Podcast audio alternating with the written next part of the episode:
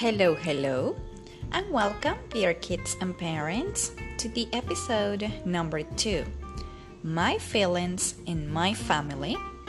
We're going to start with the feelings happy, sad, angry, scared, sleepy, excited, tired, hungry, thirsty, confused. Now it's time that you repeat after me. Happy, sad, angry, scared, sleepy, excited, tired, hungry, thirsty,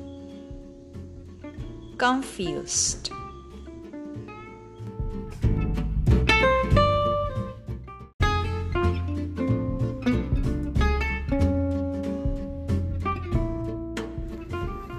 To practice more about the feelings, we can make the example question How do you feel today? I am happy. How do you feel today? I am sad. How do you feel today? I am angry. How do you feel today? I am scared. How do you feel today? I am sleepy. How do you feel today? I'm excited. How do you feel today? I am tired. How do you feel today? I am hungry. How do you feel today? I am thirsty. How do you feel today? I am confused.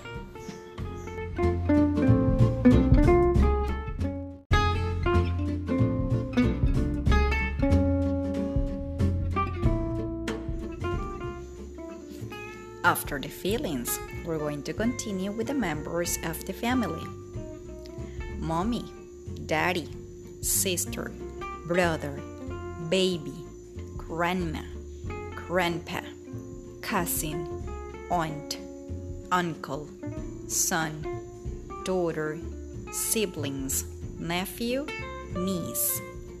Now it's time to repeat after me. Mommy, daddy, sister, brother, baby, grandma, grandpa, cousin, aunt. uncle, son, daughter, siblings, nephew, niece.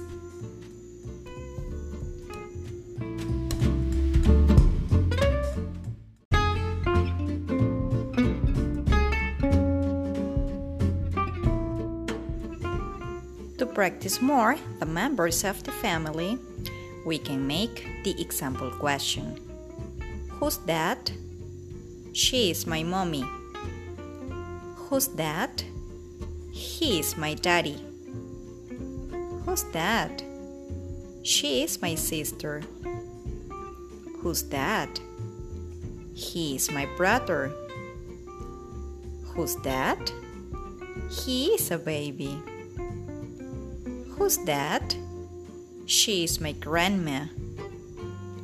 Who's that? He is my grandpa. Who's that? He is my cousin. Who's that? She is my aunt. Who's that? He is my uncle. Who's that? He is my son. Who's that? She is my daughter. Who are they? They are my siblings. Who's that? He is my nephew. Who's that? She is my niece.